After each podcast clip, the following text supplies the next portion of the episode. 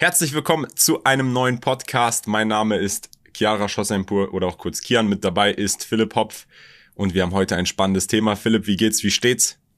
Danke, sehr gut. Und äh, ich bin auch schon gepumpt, was das Thema angeht, denn es ist wirklich einiges, was wir jetzt hier durchgehen werden. Und es ist von einer, na nicht einer, es ist wahrscheinlich eine der fünf mächtigsten Familien, die dieser Planet bisher hervorgebracht hat, auf jeden Fall in der jüngeren Geschichte.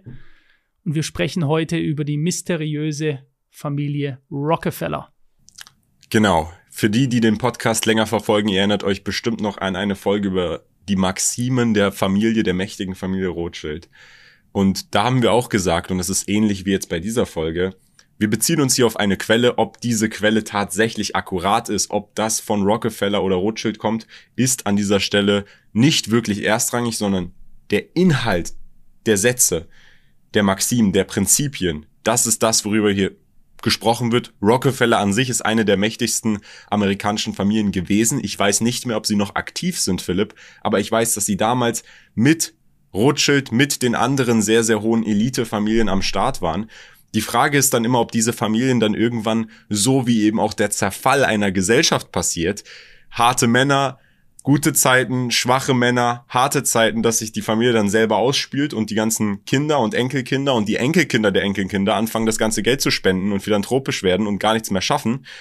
Oder ob diese Familie einfach undercover geht und sagt, hey, wir wollen gar nichts in der Öffentlichkeit haben. Wir wollen nicht, dass jeder weiß, wer wir sind und wie mächtig wir sind. Das ist dann die Frage. Ich weiß nicht. Ich kann sie dir nicht beantworten. Philipp, hast du da vielleicht noch mehr Insiderwissen? Äh, ich werde nachher gerne mal eine Rockefeller-Zitat bringen von David Rockefeller. Das ist einer der Lesten. Der hat auch so ein großes, seine Memoiren geschrieben, David Rockefeller. Und dann können wir gerne mal einschätzen, ob diese Familie mächtig sind und welche Rolle sie spielen.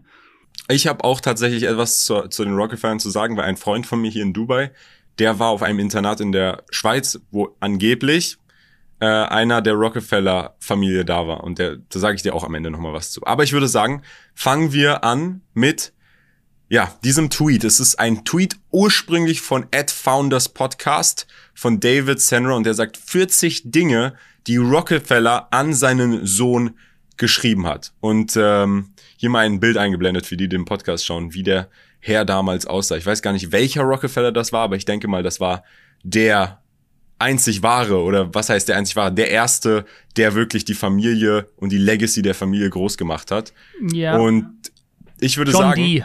John D. John D. Rockefeller, Rockefeller. genau, Ja, das sagt genau. mir doch auch was. Das sagt den meisten wahrscheinlich was. Ich würde sagen, fangen wir an mit dem ersten. Das ist auf Englisch, ich werde es aber auf Deutsch vorlesen direkt. Erstens, John D. Rockefeller an seinen Sohn. Ich hätte nie gedacht, dass ich verlieren würde. Ja, ich denke, das ist äh, grundsätzlich, da gehen wir jetzt wieder in die Gesetze des Universums rein. Ich kreiere mir mit meiner Gedankenkraft und materialisiere mir meine eigene äh, Realität. Und wenn ich mir sage, dass ich unbesiegbar bin, also nicht daran denke, dass ich verlieren könnte, dann, das ist meine Überzeugung, bin ich automatisch in der Lage, deutlich mehr zu erreichen. Wenn ich denke, dass ich verliere, werde ich verlieren. Ganz einfach. Wenn ich denke, dass ich nicht verlieren werde und davon überzeugt bin zu gewinnen, heißt es nicht, dass ich automatisch gewinne, aber ich werde wahrscheinlich eher gewinnen, als wenn ich denke, ich verliere. Es ist, glaube ich, eindeutig. Stimme ich dir genau so zu. Ja. Also, zweitens, ich treffe keine Konkurrenz, ich zerstöre Konkurrenten. Ja, ähm, ich denke, wenn man sich die Familiengeschichte der Rockefellers anschaut, was beispielsweise äh, Patente und Patentzurückhaltungen angeht, ähm, wie grundsätzlich einmal, wie mächtig sie geworden sind. John D. Rock Rockefeller war ja damals der mit Abstand reichste Mensch der Welt. Äh, dann ist es sehr, äh, dann ist es äh, sehr trefflich, ja. Weißt du, woran mich das erinnert, Philipp? Es erinnert mich an Machiavelli. Machiavelli hat ja ein Zitat, das habe ich letztens erst gesehen. Ich lese es einmal auf Englisch vor. If an injury has to be done to a man, it should be so severe that his vengeance need not to be feared. Also auf Deutsch, Genau. wenn einem Mann ein Unrecht angetan werden sollte, sollte es so schwerwiegend sein, dass seine Rache nicht zu befürchten ist. Es ist sehr dunkel. Es bedeutet im Grunde genommen, wenn du jemandem wie beispielsweise einem Konkurrenten Schaden anfügst, dann muss er so groß sein, dass die Person gar nicht erst an Rache denkt. Und äh, das klingt danach, dass Rockefeller sich hier an Machiavelli inspiriert hat. Machiavelli war ja einer der ersten Philosophen, der wirklich dieses, nennen wir es mal, böse philosophische angebracht hat. Böse Politik, böse Welt. Genau. Wie auch immer. Drittens, unser Schicksal wird durch unser Handeln bestimmt und nicht durch unsere Herkunft. Äh, ich denke, das unterschreibt ganz klar das, was wir hier, wenn man so will, in Rockefeller-Manier äh, an unsere Zuschauer immer wieder mitgeben wollen, wofür wir auch der lebende Beweis sind. Und da spreche ich Kian und mich hier an. Es hat nichts mit Herkunft zu tun, äh, was darüber bestimmt, wo wir hingehen und was wir erreichen. Jeder Mensch kann es erreichen. Es geht wieder zurück auf den ersten Punkt. Ich hätte nie gedacht, dass ich verlieren würde. Ich denke, was man hier merkt, und wir haben ja gerade erst angefangen, ist, dass der, der einstmals reichste Mensch der Welt, mit Sicherheit eine der mächtigsten Familien der Welt, auch heute noch, ja, also da lege ich mich mal fest, ich werde das nachher mal mit gewissen Zitaten untermauern, ähm, dass der hier ganz klar diese Regeln nutzt, von denen wir immer wieder sprechen. Gedankenkraft, selbst das erreichen können. Jeder Mensch ist seines Glückes Schmied. Jeder Mensch kann alles erreichen. Und Rockefeller hatte genau dieses Mindset und genau das hat er erreicht. Für die, die es nicht wissen, John D. Rockefeller, der Mann, von dem wir hier die Zitate haben, der hat zwischen 1839 und 1937 gelebt und der ist in New York geboren. Also Amerikaner, ich würde sagen, zwischen 1839 bis 1937, der Mann hat auf jeden Fall einen Weltkrieg miterlebt, als älterer Herr. Und seine Familie danach, das, was er aufgebaut hat, das ist noch kurz bevor, muss man hier ganz klar an dieser Stelle sagen, Philipp, das ist nämlich entscheidend, was er sich aufgebaut hat, ist noch kurz bevor überhaupt das Finanzsystem, so wie wir es kennen, in Kraft getreten ist. Die Federal Reserve ist erst 1907, glaube ich, gegründet worden. 1907, 1912. Das heißt, Rockefeller war zu dem Zeitpunkt wahrscheinlich schon 60, 50. Und mit dem Finanzsystem, was wir aktuell haben, Geld zu verdienen und vorher noch Geld zu verdienen, das sind nochmal zwei Paar andere Schuhe. Aber gut, kommen wir zum nächsten. Visionäre Geschäftsleute sind immer gut darin, in jeder Katastrophe Chancen zu finden. So habe ich es gemacht. Hier ein ganz großes Augenmerk darauf, in einer negativen Situation hier beispielsweise einer Katastrophe, das Positive zu sehen, die Chancen, die Möglichkeiten und anhand dessen zu profitieren. Nicht zwangsläufig monetär, natürlich in diesem Fall Rockefeller einer der reichsten Menschen der Welt monetär, aber persönlich auch. In jedem negativen Szenario sollte man immer nach den Chancen suchen, egal wie schlimm. Was kann man daraus lernen? Und dass das hier von einem Mann kommt 1900 oder 1837. Ich denke, das zeigt auch eine ganz simple Regel, dass die Gesetzmäßigkeiten, von denen wir sprechen, die gelten nicht nur heute, die haben vor 50 Jahren, vor 100 Jahren, vor 500 Jahren oder vor 5000 Jahren schon gegolten. Es ist exakt das Gleiche und es ist heute genauso anwendbar wie damals. Genau. Kommen wir zum nächsten. Fünftens, Sie können Ihr Rasiermesser nicht auf Samt schärfen. Das ist interessant. Ja. Das bedeutet, oder was ich da rein deute, ist, dass er sagt, dein Rasiermesser, das, was du brauchst, was scharf sein sollte, kannst du nicht schärfen, wenn du in einer weichen, leichten Umgebung bist, sondern du brauchst eine harte Umgebung. Exakt. Das ist einer der Gründe, an was ich denke, wenn ich beispielsweise Eis bade oder im Winter unter die kalte Dusche. Aber ich plane das ja auch diesen Winter wieder mit meinem Eisbad, auch bei minus 10 Grad morgens rauszugehen und äh, jedes Mal wieder mich zu überwinden. Und das ist genau vergleichbar mit dem die Klinge schärfen. Und das ist das, was Kian und ich auch mitgeben wollen für die Zukunft, gerade für eine, eine Jugend, die jetzt heranwächst, die zum einen komplett verweichlich ist, nicht alle natürlich, aber viele Leute und das auch unterstützt wird im Schulsystem. Dieses, auch der dritte Platz ist ein Gewinner, es gibt nur Gewinner. Wer wirklich weiterkommen möchte, das sind unsere Erfahrungen. Ich, Kian, ich korrigiere mich, wenn ich da irgendwie nicht für dich sprechen sollte. Der muss seine Klinge, also sich selbst, die Härte gegen sich selbst, immer wieder aufbringen und daher seine Klinge, stellt euch wie ein Schwert vor, immer wieder schleifen. Und das ist exakt das Gleiche, was auch Rockefeller hier sagt. Genau, also wenn man aus einer armen oder schlechten oder negativen Umgebung in seiner Kindheit gekommen ist, dann hat man ja zwangsläufig seine Klinge geschärft, weil einem nichts anderes übrig geblieben ist. Das Problem ist nur, das ist ein Prozess, den man wiederholen muss. Selbst wenn du aus dieser Umgebung kommst und dich dann in eine bessere Umgebung hocharbeitest, kannst du auch wie jeder andere Mensch der Leichtigkeit dieser neuen einfachen, reicheren Umgebung verfallen. Deswegen nennen wir ja auch so Dinge wie Eisbad, kalt duschen. Das ist ja nichts, was irgendwer gerne macht. Natürlich, wenn du vorher in eine Sauna gehst bei 90 Grad, dann ist der Gedanke vielleicht positiv, jetzt in die Kälte zu springen. Aber morgens aufzustehen, so wie Philipp das macht, in der Dunkelheit kalt zu duschen und dann vielleicht noch mal ins Eisbad auf dem Balkon bei Minusgraden draußen, ist nichts, was angenehm ist. Aber dieses Unangenehme hilft einem dabei, sein Rasiermesser zu schärfen, so wie Rockefeller es eben hier sagt. Kommen wir zum nächsten Punkt. Befreien Sie sich von der Angewohnheit, abgelenkt zu sein. Ja, ganz wichtiger Punkt, den, äh, den ich mir auch immer wieder selbst hinter die Ohren schreiben muss. Ich bin ja eher so ein ADHS-Kind äh, gewesen. Ich weiß nicht, inwiefern ein das das ganze Leben noch ähm, mitverfolgt und sehr interessiert an unterschiedlichsten Dingen. Das heißt, ich bin auch leichter ablenkbar und einer der wichtigsten Dinge im Leben ist, seinen Fokus zu behalten. Ja, das ist wirklich etwas, was man sich aber auch antrainieren kann. Man kann sich sowieso alles antrainieren. Ja? Also wenn man eine Katze trainieren kann, auf eine menschliche Toilette zu gehen und da reinzumachen, dann könnt ihr euch auch selber antrainieren, ähm, beispielsweise fokussierter zu sein. Da gibt es Übungen. Eine davon ist beispielsweise Meditation, um mehr in Klarheit zu leben. Ist es ganz, ganz wichtig, sich davon zu befreien, ständig auf sein Smartphone zu schauen, ständig sich ablenken zu lassen, eben nicht auf das Ziel, das man eigentlich hat, fokussiert zu sein. Ganz, ganz richtig. Effektivität ist hier das Schlüsselwort, denn es ist ein großer Unterschied, beschäftigt zu sein oder produktiv zu sein. Es gibt Menschen, die kennt ihr bestimmt alle, die sind immer beschäftigt, die haben immer irgendwas zu tun und treffen sich mit jemandem und machen etwas und googeln etwas und lesen etwas, aber am Ende des Tages kommt nichts dabei rum. Deswegen muss man sich in der Sache, die man macht, immer die Frage stellen, ist das, was ich mache, zielführend für irgendetwas? Wohin bringt mich das aktuell gerade? Und vor allem, wie du es auch gesagt hast, sich nicht ablenken lassen. Ganz wichtiger Punkt. Dann der nächste Punkt. Schauen Sie sich diejenigen an, die scheitern und sie werden feststellen, dass die meisten Menschen nicht scheitern, weil sie Fehler machen, sondern weil sie sich nicht voll und ganz dafür einsetzen. Dasselbe gilt auch für Unternehmen. Das geht in die Richtung wieder nicht voll fokussiert zu sein auf das Ziel, dadurch Dinge zu übersehen und eben auch nicht mit genügend Nachdruck dabei zu sein, so würde ich das äh, interpretieren. Also du scheiterst nachher, da kannst du dann 100 Ausreden nehmen, warum, warum alle anderen schuld sind. Ja, irgendjemand hat dich aufgehalten, irgendjemand war nicht gut zu dir oder hat das abgelehnt. Wenn ich aber der Lehre folge, dass ich für alles selbst verantwortlich bin und alles auch selbst kreieren kann, dann habe ich nicht genügend Energie reingesteckt, um es zu schaffen.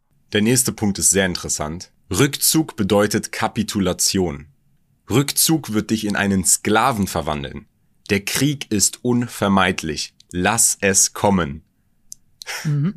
Klingt martialisch, aber das sind alles auch sehr Schwarz-Weiß-Aussagen, die wahrscheinlich vielen Leuten heute nicht gefallen werden, weil in einem Stuhlkreis normalerweise alle möglichen Meinungen äh, vorgetragen werden und dann diskutiert man alles aus. Hier ist es natürlich von einem, das kann man so sagen, absoluten Raubtierkapitalisten, der es vom Niemand zum ultramächtigen weltweiten Individuum mit einem weltweiten Machtzirkel, immensen Einfluss, Gründung der Federal Reserve und so weiter. Also über John D. Rockefeller. Da, nicht, da könnte man Bücher drüber schreiben, sondern da wurden Bücher drüber geschrieben. Ähm, deswegen ja, wahrscheinlich ist das, ist das genau so, wie er sagt. Neuntens, bringen Sie Menschen anhand ihrer Begeisterung zusammen interessant, dass wir jetzt so einen Kontrast hier haben, mhm. aber auch positiv und wichtig, wenn du mit Menschen zusammenarbeitest, ist entscheidend, dass sie begeistert für etwas sind. Ja, und ich glaube auch, dass du Richtung begeistert streben. bist. Ja, ich glaube, es ist wichtig, dass du begeistert bist. Also wenn du Begeisterung hast, dann steckst du andere Leute damit an, genauso wie du Menschen mit einem Lächeln anstecken kannst. Ja, mal ganz simpel, wer durch die Straßen geht und andere Leute freundlich und echt natürlich auch anlächelt, der wird meistens ein Lächeln zurückbekommen. Ja, also du verschenkst etwas und wirst es dafür zurückbekommen. Ich denke, das geht in diese Lehre. Der nächste Punkt, Glück ist das Überbleibsel des Designs. Ah, schwierig. Was meint er wohl damit? Also, ich könnte mir vorstellen, wir haben ja über, du, du sprichst ja gerne über Luck Surface Area, ich spreche darüber, dass Glück erzwingbar ist. Äh, diese Konzepte Glück und Pech, wer immer dran bleibt, nie aufgibt, einfach immer weitermacht, fast schon dumm immer weitermacht, im Sinne von, dich haut's auf den Boden hin, stehst auf, gehst einfach weiter, der wird irgendwann das Glück erzwingen, weil es einfach nur eine Frage der Wahrscheinlichkeit ist, wie oft du etwas tun musst, bis du einmal Glück hast. Ja, sehe ich genauso. Design ist ja etwas, was man selber ausführt. Dementsprechend Glück ist Überbleibsel von Design. Nächster Punkt. Auf dieser Welt kann alles passieren. Jo, also erstens kann man so stehen lassen, ja. kann, kann man so stehen, lassen. lassen. Und, wichtig ist vor allem auch, das steht ja auch für die Börse, so oft, wenn Leute denken, was weiß ich, beim Kryptomarkt, 100% der Bitcoin wird nochmal auf neues Tief fallen, 100%, wir gehen jetzt bis Weihnachten auf 100.000. Seid immer daran erinnert, es kann alles passieren. Gut und richtig. Nächster Punkt. Wichtig ist, dass Sie fest davon überzeugt sind, dass Sie Ihr größtes Kapital sind. Mhm. Auch hier, es geht voll in diese Lehre rein, wenn wir uns Bücher wie The Secret von Rhonda Byrne anschauen oder Wallace D. Wattles, die Wissenschaft des Reichwerdens. Genau das Gleiche, sich selbst das einzureden, in es zur eigentlichen, echten Realität und damit Wahrheit werden lassen. Nehmen Sie alle Herausforderungen mit eiserner Entschlossenheit an. Mhm. Das Mindset, auch wieder dasselbe. Mindset ist wichtig. Mit welcher Perspektive schaue ich auf Herausforderungen? Mit Entschlossenheit, ich krieg's hin, oder mit, oh, das ist so ein großer Task, das ist so eine große Aufgabe, ich krieg nicht hin, das wird schwierig.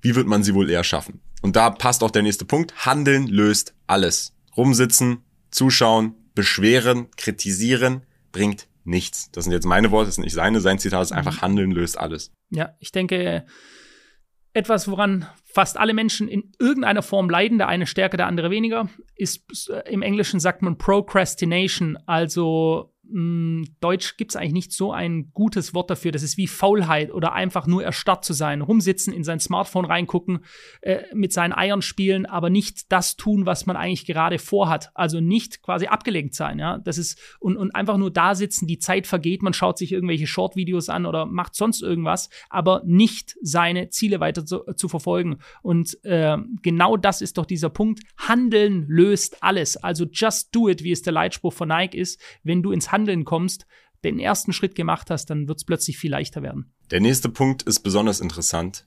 Rockefeller sagt, als armer Junge war ich zuversichtlich, dass ich der reichste Mensch der Welt werden würde. Ein starkes Selbstvertrauen hat mich inspiriert. Und warum ich das interessant finde, ist, weil man sich einfach nur den Gedanken machen muss, der Mann, der der reichste Mann der Welt ist, hat darüber gedacht mhm. und sich das vorgestellt, bevor er der reichste Mann der Welt geworden ist. Sonst richtig. wäre er niemals der reichste Mann der Welt geworden. Es wäre auf jeden Fall nicht so nicht so einfach gewesen, ja. Es, ähm, also es, ich, da müsste man jetzt beispielsweise keine Ahnung einen Bill Gates oder Warren Buffett oder so alle fragen, ob die das von Anfang an gedacht haben.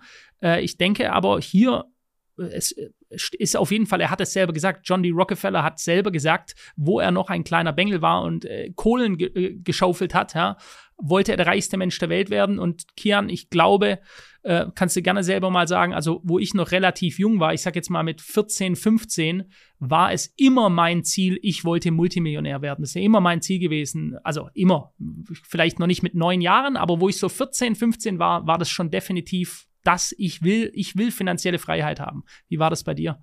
Bei mir genauso. Aber der Grund, warum ich glaube, dass jeder, der jetzt wirklich, wenn du dir anschaust, die Top 10 Liste der reichsten Milliardäre der Welt, ich bin der Meinung, jeder dieser Menschen, selbst wenn es nicht sein Hauptziel ist, hat zu einem gewissen Zeitpunkt in seinem Kopf, sei es in seiner Jugend, sei es ein bisschen später, in seinem Kopf das Ganze materialisiert. Weil wenn er es nicht gemacht hätte, wenn da gar kein Wille in diese Richtung bestehen würde, da stolpert man ja nicht rein. Du arbeitest in eine gewisse Richtung. Du kannst ja irgendwann aufhören. Um der reichste Mann der Welt zu sein, brauchst du mittlerweile mehr als 100, 200, 250 Milliarden Dollar.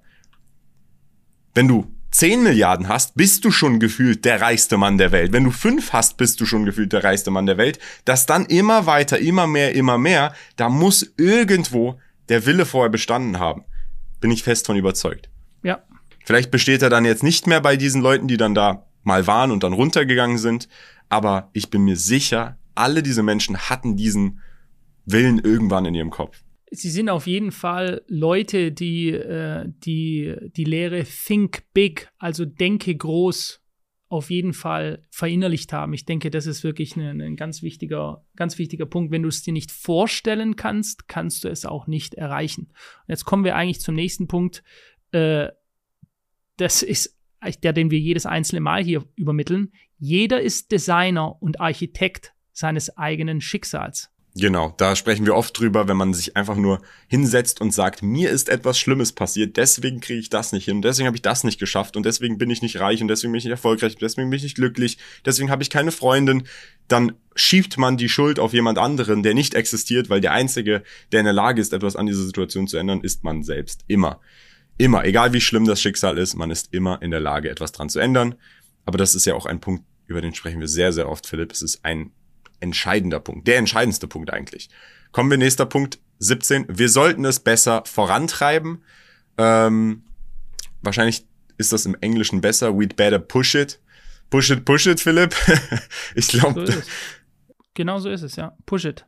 Ähm, das ist der Punkt. Also ich finde es wirklich super interessant, weil viele Leute und vielleicht auch hier ob einer jetzt ein böser oder ein guter Mensch ist, ist völlig irrelevant. Man kann sich den gleichen Mechanismen bedienen, die Werkzeuge sind die gleichen. Also ein der schlimmste Mensch der Welt kann einen Hammer aufnehmen, einen Nagel damit reinschlagen und der Beste kann es auch tun, ja, oder ein völlig reiner, guter Mensch. Das sind alles Instrumente, die er benennt, und das sollte verstanden werden. Was der Mann daraus gemacht hat, ob er seine Macht genutzt hat, Gutes damit zu tun, philanthropisch oder nicht, sei mal völlig dahingestellt. Wir bewerten hier nicht den Menschen, sondern das, was er gesagt hat. Und da sehen wir immer wieder und wieder die gleichen Muster, die gleichen Verhaltensweisen, die die gleichen Menschen reich machen. Deswegen jeder von euch, und das ist es, was wir hier ermitteln wollen, jeder von euch kann das machen. Nächster Punkt, kluge Menschen machen Dinge möglich. Ja, das stimmt, aber ich würde sagen, jeder Mensch kann Dinge möglich machen. Deswegen direkt nächster Punkt. Wenn ich sage, dass ich die Macht über Leben und Tod über Ölraffinerien habe, ist das keine Lüge. Ich kann sie reich machen oder sie wertlos machen. Jetzt kommen wir schon näher der ganzen Sache, was die Machtausspielung und die, die öffentliche Darstellung auch angeht. Ich, ich möchte diesen Moment mal kurz nutzen und auch ein weiteres Zitat zu bringen, und zwar von seinem Predecessor, seinem Nachfolger, und das ist dann David Rockefeller gewesen. Eines seiner bekanntesten Zitate überhaupt ist, Zitat, wir stehen am Beginn eines weltweiten Umbruchs. Alles, was wir brauchen, ist eine richtig große Krise und die Nationen werden die neue Weltordnung akzeptieren. Das ist ein originales, bestätigtes Zitat von David äh, Rockefeller. Weltordnung, neue Weltordnung. Haben wir das schon mal irgendwo gehört? Okay. Soll ich noch eins vorlesen, weil es gerade so schön ist? Auch Lies David vor. Rockefeller, Zitat. Wir sind der Washington Post, der New York Times, dem Time Magazin und anderen großen Publikationen dankbar. Ihre Direktoren haben unsere Versammlungen besucht und sie haben das Versprechen ihrer Diskretion seit nahezu 40 Jahren gehalten. Es wäre für uns unmöglich gewesen, unsere Pläne für die Welt zu entwickeln, wenn wir während dieser Jahre den Scheinwerfern der Publizität ausgesetzt gewesen wären. Zitat Ende. Ja, zum Thema der tiefe Staat, Geheimbünde, mächtige Zirkel im Hintergrund, die die Fäden in der Hand halten.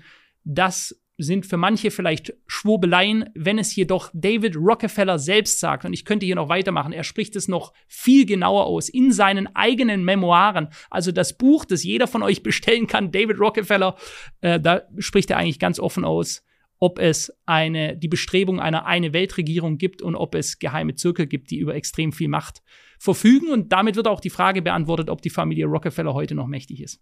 Kommen wir zum nächsten Punkt. Mach es jetzt. Chance entsteht durch Chance.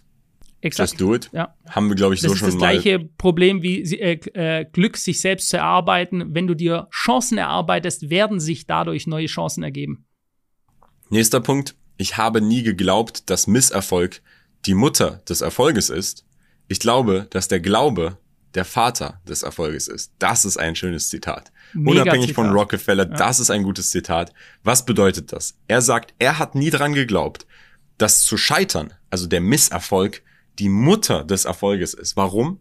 Weil ohne zu scheitern, und das sprechen wir immer wieder an, die Person, die am Ende gewinnt, hat öfter versagt als die Person, die versagt. Warum? Weil sie ganz oft versucht, scheitert, lernt und dann wieder versucht und dann bis sie halt gewinnt. Mhm. Und er sagt, er glaubt, dass der Glaube der Vater des Erfolges ist. Das heißt, Erfolg besteht aus Misserfolg und dem Glauben, dass man es hinkriegt und dann weitermacht.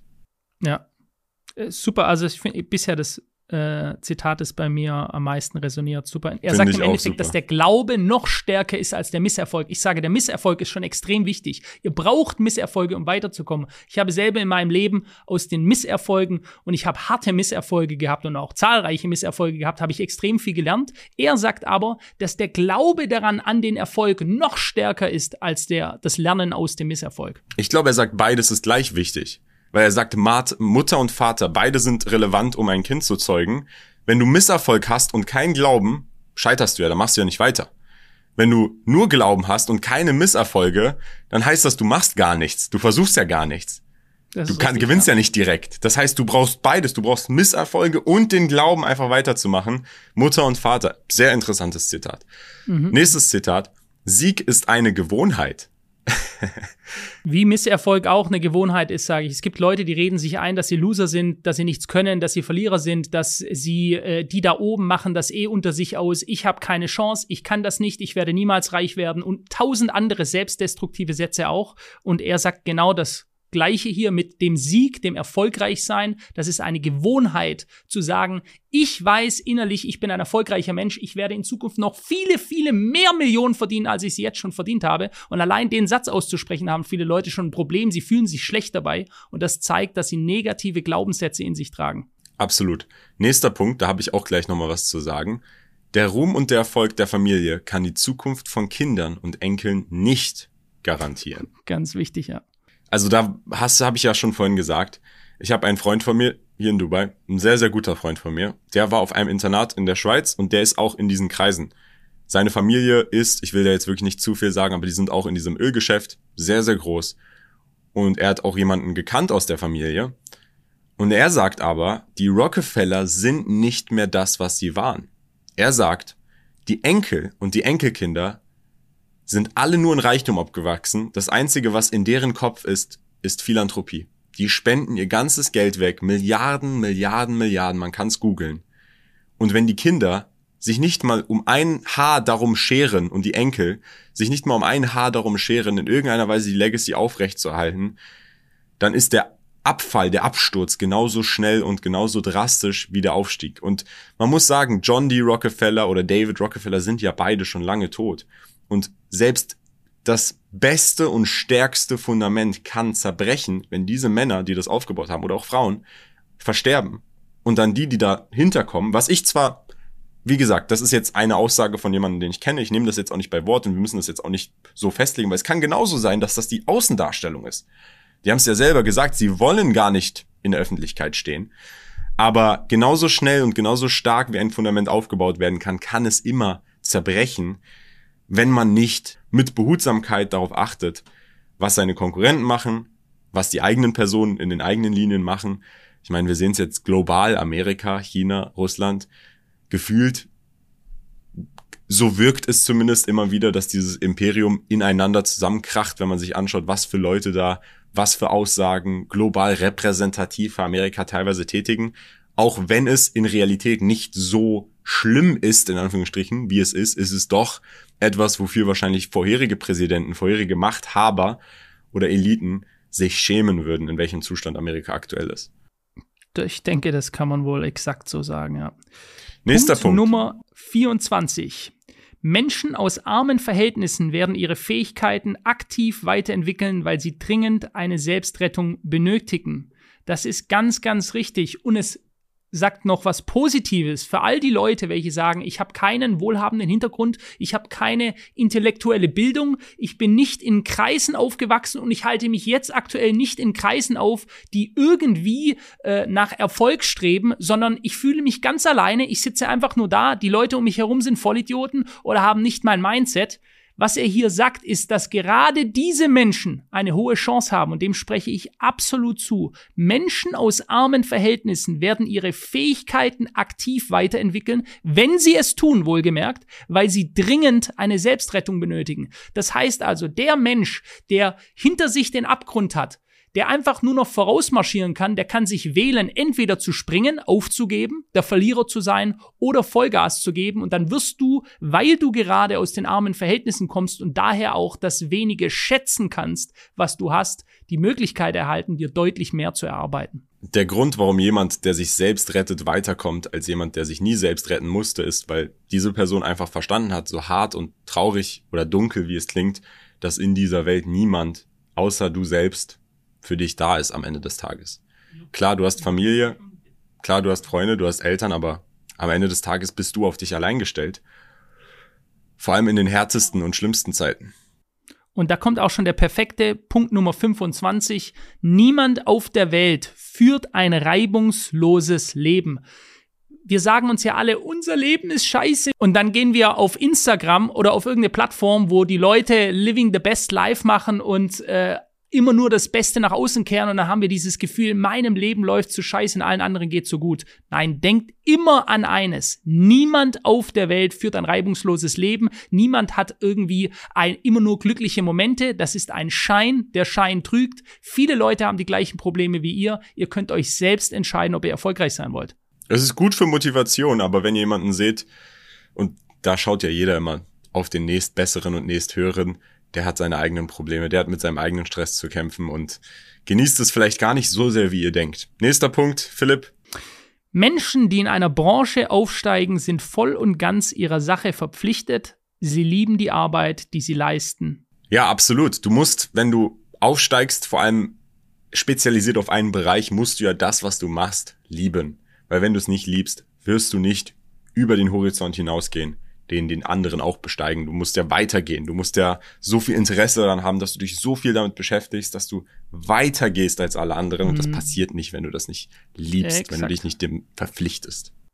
Exakt. Und da, da vielleicht noch ein Satz. Deswegen so Leute, die sagen, hey, soll ich Dropshipping machen oder was weiß ich, andere Dinge, die irgendwie so im Internet kursieren, um reich zu werden oder so das ist irgendeiner macht was, der hat dir entweder erklärt, er kann es besser als du, vielleicht ist es auch nur ein Fake, aber jetzt denken andere Leute, das ist ein Vehikel, um schnell reich zu werden, aber wenn du keine Leidenschaft mitbringst, der Grund, warum der Kian und ich hier sitzen unentgeltlich das die ganze Zeit machen, ist, weil wir Leidenschaft haben. Warum ich teilweise über Jahre sieben Tage die Woche in der, meiner Firma gesessen bin, teilweise übernachtet habe. Ich habe das ja schon mal erzählt, nur mit Toilettenpapierrollen, die ich mir als Kissen genommen habe, habe ich auf meinem Büroboden gepennt, weil ich am nächsten Tag wieder frühmorgens da sein wollte. Der Grund dafür ist Leidenschaft, weil wir es wirklich wollten. Das geht weit mehr als nur über Geld hinaus, ja. Du musst eine Leidenschaft haben, also musst du auch etwas finden, für das du wirklich brennst. Einfach nur zu sagen, ich mache irgendwas, werde irgendwas, äh, damit ich da schnell reich werden kann. So kannst du niemals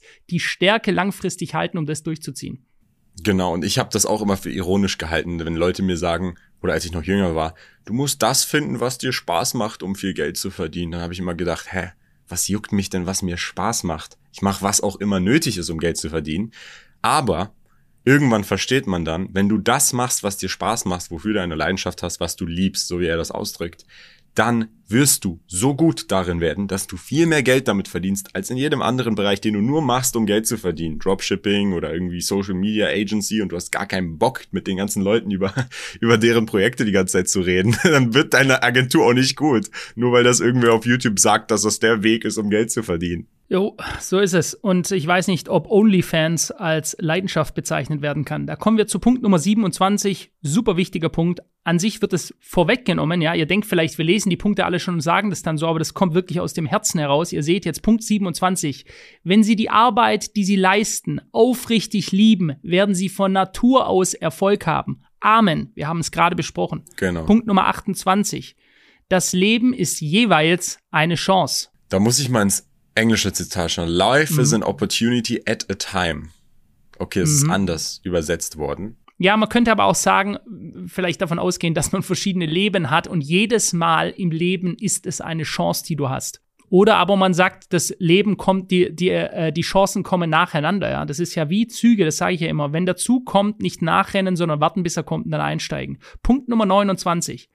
Zu viele Menschen überschätzen, was ihnen fehlt und unterschätzen, was sie haben.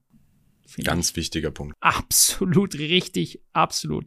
Und da geht es uns allen wahrscheinlich so, ja. Also ich erwische mich manchmal selber, wo ich wieder irgendwie, keine Ahnung, habe ich wieder irgendeine Panik und dann muss ich mir die Zahlen anschauen und mein Leben anschauen und mir sagen, Alter, was ist eigentlich los mit dir? Reiß dich mal zusammen. Ja, ich habe das auch manchmal. Das, ich glaube, das hat jeder Unternehmer. Das hat jeder. Egal wie gut's läuft, du hast plötzlich kriegst du wieder Panik. Ich habe teilweise, äh, ich habe teilweise, dass jetzt in den letzten in den letzten Monaten nicht mehr so sehr, aber ich habe das auch immer wieder, dass ich plötzlich denke, Scheiße, alles geht unter, ja. Und dann muss ich mich einfach einen Reality-Check machen, mich mal wieder in die Realität holen und sagen, Junge, es läuft so brutal gut, aber oftmals ist es genauso, wie er sagt hier, die Leute unterschätzen, was sie haben.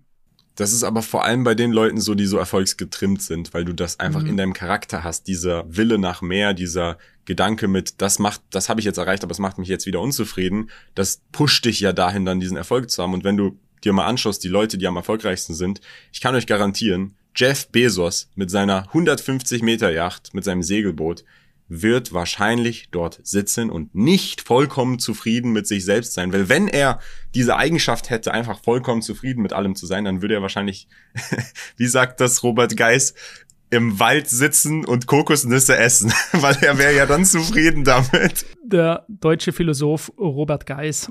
Also Punkt Nummer 30. Der Glaube an großartige Ergebnisse ist die treibende Kraft hinter jeder großartigen Karriere haben wir, haben wir ja so schon besprochen. Ist ja im Grunde genommen dasselbe, was wir schon gesagt haben. Exakt. Punkt Nummer 31. Meine Natur lässt nie nach. Was ich mag, ist das Gefühl des Sieges.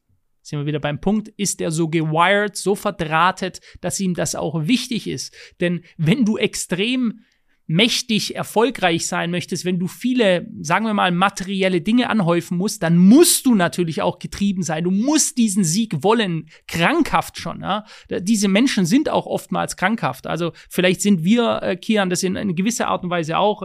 Also wie viel Zeit ich schon verbracht habe, ob ich im späteren Leben dann mal sagen werde, das war so wunderbar, du hast die Hälfte deines Lebens im Büro verbracht und immer nur gearbeitet, gearbeitet, gearbeitet. Das wird sich dann, we will see. Ja, ich will da noch kein, Ab, äh, äh, kein Urteil darüber treffen, aber du musst definitiv ein Getriebener sein, der immer weiter siegen möchte. Genau, sehe ich genauso. Deswegen nächster Punkt. Begeisterung ist ein Kraftmultiplikator für alles. Mhm. Haben wir auch schon so ähnlich besprochen. Wenn du etwas ja. liebst, dann multipliziert es deine Energie, dann multipliziert es dein Interesse und auch deine Fähigkeiten. Nächster Punkt. Der Glaube an dich selbst ist die Kraft, die dich vorantreibt. Auch wieder das Entscheidende, der Drive, den du hast, ist, dass du an dich selbst glaubst, weil eben, wie wir schon gesagt haben, wenn du Misserfolge hast, die normal sind und erforderlich sind, damit du erfolgreich bist, sind erforderlich, damit du dann aber von einem Misserfolg zum nächsten springst und zum nächsten, bis dann irgendwann der Sieg kommt, brauchst du eben diesen Glauben an dich selbst. An was denn sonst? An den lieben Gott? Nein, du brauchst ihn an dich selbst. Wobei eigentlich der Glaube an Gott kann einem da auch schon sehr, sehr viel weiterhelfen. Definitiv, Gott ja. und an sich selbst wahrscheinlich. Ob man, ob man jetzt glaubt, man macht es selbst oder man glaubt an Gott und sagt, Gott gibt mir die Kraft, um es zu tun, ist ja mehr oder weniger das Gleiche. Ja. Punkt Nummer 34. Ich denke, sorgfältig vorbereitete Pläne und Handlungen nennt man Glück. Ich erliege nie dem Glück. Ich glaube an Ursache und Wirkung. Hm. Ja, das ist, das ist die absolute Alpha-Einstellung. Ja. So ist es. Das ist Ursache und Wirkung, ja. Und im Endeffekt wiederholt er all das immer, was wir, was wir auch sagen. Ich, ich möchte uns da jetzt nicht irgendwie hier in irgendeiner Weise mit dem Erfolg von John D. Rockefeller vergleichen, aber es sieht schon, dass wir grundsätzlich äh, ein sehr, sehr ähnliches Mindset haben. Und das ist, da geht's nicht, das ist jetzt nicht wir beide, sondern das gilt für erfolgreiche Menschen einfach. Ihr seht, die haben ein klares Muster, wie sie denken. Punkt Nummer 35. Der wichtigste Schritt auf dem Weg zum beruflichen Erfolg besteht darin, keine Ausreden zu finden. So, rede du, Kian, weil sonst fange ich jetzt hier wieder mit einem ganzen Aufsatz Cold an. Shower. Aufstehen, ja. ins Dunkle, Philipp, Dusche an, kalt und rein. Ja. Ja, auch so, äh, finde keine Ausreden, weil irgendwas nicht funktioniert hat oder sonst irgendeinen Scheißdreck. Wenn du irgendjemanden verantwortlich machen willst, immer dich selbst, ja. Wenn du dich aufregst, stell dich vor einen Spiegel und spuck dagegen, weil du bist dafür verantwortlich, nicht die andere Person. spuck ah, gegen den Kopf wieder Hast rot du das schon mal gemacht, die Ader schwillt an, du. Hast ja. du das schon mal gemacht? Habe ich schon ein paar Mal gemacht. Habe ich schon okay. ein paar Mal gemacht. Nächster Punkt. Der Ausgang der Dinge ist oft proportional zu unserer Begeisterung. Ja, da sind wir wieder beim Punkt Begeisterung. Begeisterung verursacht Energie. Das ist der eigentliche Punkt. Ja, es geht nicht nur darum, hahaha, zu lachen und äh, Begeisterung umzumünzen in Energie, so dass ihr dafür brennt, so dass das Feuer, das ihr anmacht, so eine starke Wirkungsmacht hat, also so stark strahlt, Hitze, dass es quasi andere ansteckt. Das ist wieder die Erfolgskette anwerfen. Wenn ihr voll brennt, dann werden andere Leute euch folgen. Das ist eine ganz normale Sache. Ja. Mhm. Menschen folgen immer dem, der die Fackel hält. Punkt Nummer 37. Ich sagte es mir, ich warnte mich. Sie müssen dieses Geschäft fest im Griff behalten. Es kann sie in das Reich ihrer Träume entführen. Kian, wie interpretierst du das? Ich meine, er meint damit einfach, dass sein Geschäft, was ja dafür verantwortlich ist, dass er so reich wird, weil es das ist, was ihm das Geld einbringt, das Wichtigste ist, weil er das eben braucht, um reich zu werden. Mhm. Ja, ja. 38. Natürlich habe ich einen hohen Preis bezahlt, aber was ich gewonnen habe, war Freiheit und eine glorreiche Zukunft. Ich wurde mein eigener Meister. Das ist die große Frage, ne? Am Ende des Tages, das, du hast es ja vorhin gesagt, hat es sich dann am Ende gelohnt? Das ja. ist etwas, was wir wahrscheinlich jetzt noch nicht beantworten können. Können wir ab, absolut nicht, weil es, der eine wird sagen, ich habe zu wenig Zeit mit meiner Familie gebracht, ich war nicht dabei, wie mein Sohn aufgewachsen ist, ich habe zu viel Zeit mit der Erschaffung meines whatever Imperiumsfirma, wie auch immer verbracht. Das wird der eine so bewerten und der andere, der einfach so getrieben ist, dass ihm genau das viel wert ist, für den wird, der wird es anders empfinden und sagen, ich habe das beste Leben gehabt, weil so konnte ich mir und meiner Familie Freiheit erkaufen. Freiheit ist noch viel mehr in unserer heutigen Zeit, wo wir merken, dass uns die Freiheit tagtäglich vom System, sagen wir es einfach mal so, immer weiter genommen wird, ist das Allerwichtigste, was man in seinem Leben überhaupt nur erreichen kann, ist ein hohes Maß an Freiheit. Punkt Nummer 39. Der Mensch, der den meisten Wert schaffen kann, ist derjenige, der sich ganz seinen Lieblingsbeschäftigungen widmet. Kommt wieder zu dem Punkt, dass das, wofür du begeistert bist, wofür du Leidenschaft hast, du am besten bist und dementsprechend ja auch den meisten Wert dort schaffen kannst, weil du eben den anderen voraus bist. Jo, und jetzt kommen wir zum finalen Punkt Nummer 40. Die Menschen, die in der Welt vorankommen können, sind diejenigen, die wissen, wie sie ihr ideales Umfeld finden. Wenn sie es nicht finden können, werden sie es sich selbst erstellen. Und dann nehme ich ja noch ein Wort dazu, Strich erschaffen. Ja, das ist das, was er meint. Du erschaffst dir dein eigenes Umfeld. Du kannst dir deinen Freundeskreis erschaffen, du kannst dir den Partner so machen, wie du es dir vorstellst. Du musst es dir aber vorher vorstellen, dass es dann auch dieser ideale Partner wird. Dein Umfeld, dein Haus, dein Auto, alles, deine Begegnungen, die du hast, deine Zeit, die du verbringst, kannst du dir alles in deiner Gedankenwelt erschaffen und dann in die echte Welt herbeimaterialisieren. Da habe ich auch ein sehr, sehr gutes Zitat für, was ich letztens erst gesehen habe, Philipp. Es ist von jemandem, vielleicht kennst du den, der heißt Hannibal, dem karthagischen General. Mm -mm, nee, und er sagt, nichts. ich lese es auf Englisch vor, I either shall find a way or I make one. Mhm, also entweder finde ich einen Weg oder ich werde einen erschaffen. Kurz und knackig es gibt auch weitere Zitate, die so klar sind, was, äh, was eine Bestätigung der New World Order und Machtzyklen, das ist dann wiederum David Rockefeller in seinem Buch, ich kann das gerne mal rausholen, das ist alles drin, ganz klar ausgedrückt und geschrieben. Das ist ja das Schöne dabei, die verschweigen das ja noch nicht mal, sie sagen es. Bloß die Massen sind so erschrocken dadurch, dass es stimmen könnte, dass sie lieber wählen, dass sie, oder dass sie sich lieber entscheiden, der Lüge zu glauben, als der Wahrheit ins Gesicht zu schauen. Ja? Auch das ist Rockefeller, das wollen wir hier nicht auslassen. Das ist ähm, eine sehr, sehr mächtige Familie und wo viel Licht ist, ist oftmals auch viel Dunkelheit. Ja, ich würde sagen, Freunde, damit endet dieses Video und das wichtigste Learning aus diesem Video ist, dass der ursprüngliche Rockefeller, John D. Rockefeller, nicht aus reichen Verhältnissen gekommen ist. Egal wie mächtig jo. diese Familie jetzt wirklich ist und wie stark sie die Welt kontrollieren oder die Elite sind oder wie reich sie eigentlich sind, am Ende des Tages, die erste Person, die an die Macht gekommen ist, John D. Rockefeller, kam nicht aus reichen Verhältnissen. So sieht's aus. Also sei der nächste Rockefeller, wenn du diesen Podcast hörst und vergess uns nicht. Sobald das passiert, schreib uns eine E-Mail und hol uns mit ins Boot. genau. Ja, hat Spaß gemacht, war ein super positives Thema. Schreibt uns gerne mal rein, ob ihr das äh, so gut findet. Ja, ihr seht ja, wir picken uns jetzt nicht nur irgendwelche Hurra-Chaka-Leute der heutigen Zeit raus, sondern wir beschäftigen uns wertfrei mit mächtigen Personen und versuchen herauszukristallisieren, was diesen Menschen wichtig ist und was sie erfolgreich gemacht hat. Denn auch das wird, wie ihr sehen könnt, ganz offiziell geäußert. Ähm, schreibt uns gerne ein Feedback rein und lasst uns auch bei Spotify fünf Sterne da, wenn euch das Ganze gefällt. Genau, das machen die wenigsten. Einfach mal bei Spotify auf dem Podcast, habt alle ein Konto und dann einfach auf diesen Stern klicken. Fünf Sterne würde uns freuen. Hilft uns vielleicht, dass wir mal diese ganzen anderen komischen Podcasts vom, vom Thron stoßen da in, die, in der vier Stück, Die vier Stück, die in Deutschland noch vor uns stehen. Ich glaube, wir sind gerade auf Platz Nummer fünf deutschlandweit. Also Leute, let's go. Bis zum nächsten Mal. Ciao.